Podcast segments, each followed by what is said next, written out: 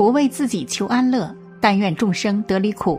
大家好，这里是禅语，禅语伴您聆听佛音，平息烦恼，安顿身心。如今韩红已经五十一岁，他将人生的大半时光都献给了慈善。只是，在越来越多人受益的同时，韩红自己却越来越穷。从他用一曲《格桑花开》走进人们心中算起，至今已将近二十年。将知天命的他。不再容易流泪，不再事事反驳回击，开始收起锋芒，也逐渐变得成熟。但是他的朋友们都说，韩红心里其实住着个孩子。的确，被娱乐圈浸染了多年的他，依然天真，依然单纯，与多年前无异。只是他的梦想，由那时的唱死在舞台上，变成如今的死在公益的路上。梦想固然美好，却也难以逃离现实。这些年，他不断被黑，也越来越穷。一九七一年九月二十六日，苍茫的青藏高原上响起一声清亮的婴儿啼哭，亲人为这个新生儿取名央金卓玛，汉名韩红。韩红从出生开始就有着音乐梦，但是天有不测风云。他的父母突然因为意外离世，陪伴他的只有贫苦的奶奶。还好奶奶支持他。他奶奶的一句话：“孙女儿，奶奶不懂什么 MTV，但知道你爱唱歌，这些钱你拿去，奶奶只能帮你这么多了。”让韩红终于踏上了梦想。拿着奶奶的血汗钱，他是要搏出个名堂。事实证明，韩红赢了。他一路过关斩将，获得中央电视台音乐电视大赛铜奖。就这样，韩红从高原唱到部队，又从部队唱到中央电视台。那一年，他二十四岁。在千禧年，韩红发行了自己的第一张唱片。签售那天，队伍从西单排到了六部口，随手打开广播，播放的不是《天路》，就是《美丽的神话》。韩红火了。商演邀约纷至沓来，音乐类奖项也拿到手软，与荣誉相伴而来的是他从未拥有过的大笔金钱。然而，人在最明亮时总是最迷茫，最繁华时也总最悲凉。从前纯粹热爱的音乐，俨然成为商业利益的工具。原本一些唱歌的韩红，也被资本裹挟着陷入金钱构成的洪流。他开豪车。出门带助理，整日戴着墨镜口罩。有人说他目中无人，不可一世。后来，韩红评价那时的自己：小人得志。唯一的安慰是，辛苦一生的奶奶终于不需要靠卖冰棍艰难谋生。那个抚养自己长大的老人，是韩红混沌世界中唯一温暖明亮的火光。可惜世间好物不坚牢，彩云易散。琉璃翠。二零零五年的春天，奶奶因脑溢血猝然离世。韩红坐在曾和奶奶相伴乘凉的老树下，看着阳光慢慢退出院子，小院里再也没有人听她唱歌了。再拿奖也不知该去给谁看了。她感觉自己仿佛一块飘在海上的海绵，很轻，就那样漫无目的的飘着，没有归宿。三年的时光逐渐涤荡了悲伤，他不再日日回想奶奶在世时的点点滴滴，但奶奶在生命的最后时光对他的嘱咐，韩红始终不曾忘记。大红，什么时候奶奶不在了，你不能忘记要做好人，行善事。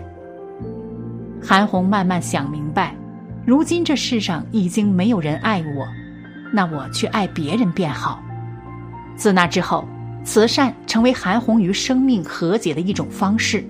他将目光投向两个群体：老人和孩子。二零零零年的三幺五晚会上，一曲由韩红创作的《天亮了》，感动了无数观众。那首歌中，藏着一个故事。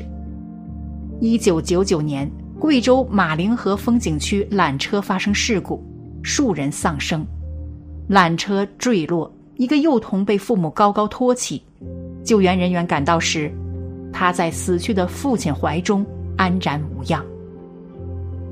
他的幸存成为那起事故的奇迹。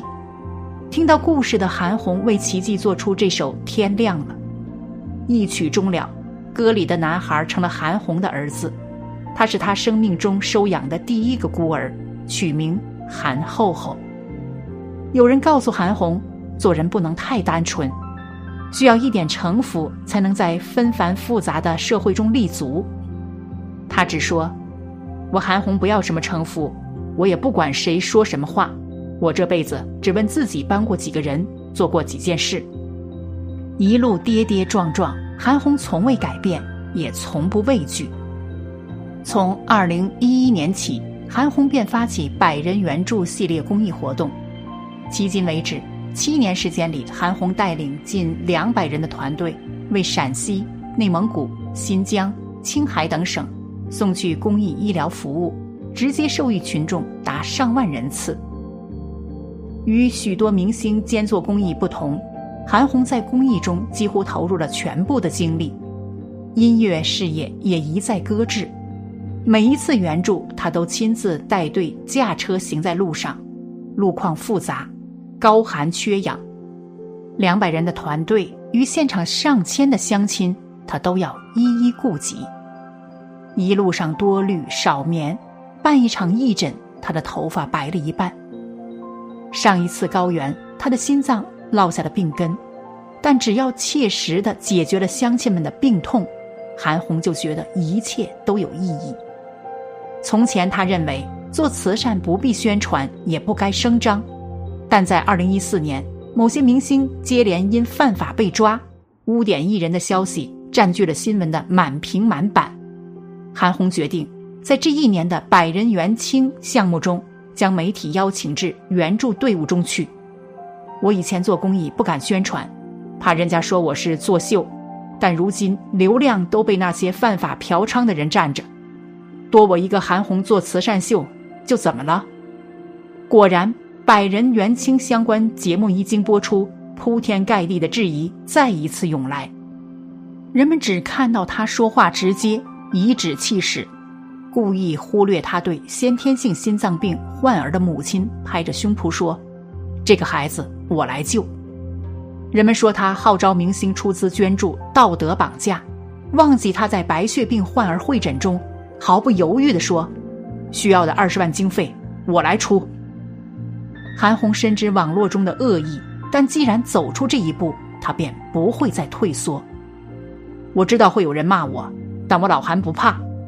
我们国人对于慈善事业参与度不如外国，我要的就是关注度，才能带动更多的社会资源投入到慈善里面来。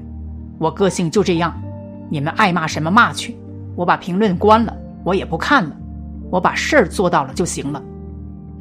如百人援助这样的大型慈善项目，韩红每年都会组织一场，除此之外，还会有两三个小型项目。平均一场百人援助活动救助五千人，需要资金超过两千万。筹钱是韩红每年必做的功课。日后与朋友聊起，他说：“那时候的我绝对是卑躬屈膝、低三下四的。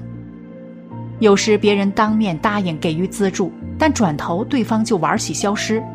眼看项目开展资金却无法到位，他只能厚着脸皮再去求人。为了慈善。”一向高傲的韩红愿意折腰。如果资助不够，他就掏出家底把钱往里砸。他不买房，不置业，不消费奢侈品，因为内心足够富有。他不再在意物质享受。其实他也无力再负担物质上的更多压力。也曾有人劝他，让慈善的脚步停一停，去参加一些商演、综艺，为自己做积累。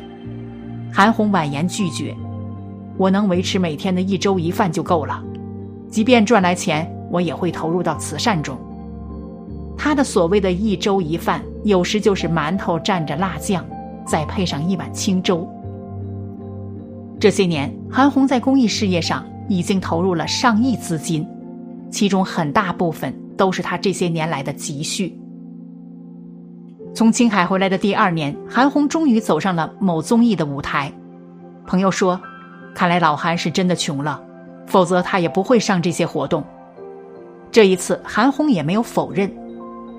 这些年做慈善，我的确快捐空了。向来远离娱乐的他，之所以选择去参与，一半为酬劳，而另一半也为音乐。韩红以为，在这档音乐真人秀中。可以让因为慈善活动已经离开音乐许久的他有一个可以展现真我的机会，也可以给他一个自由演唱的舞台。只可惜三个月的节目录制，是非争议不断，韩红成了炮灰。当获得倒数第二名，他情绪略显低落时，有网友觉得他好胜心太强，输不起。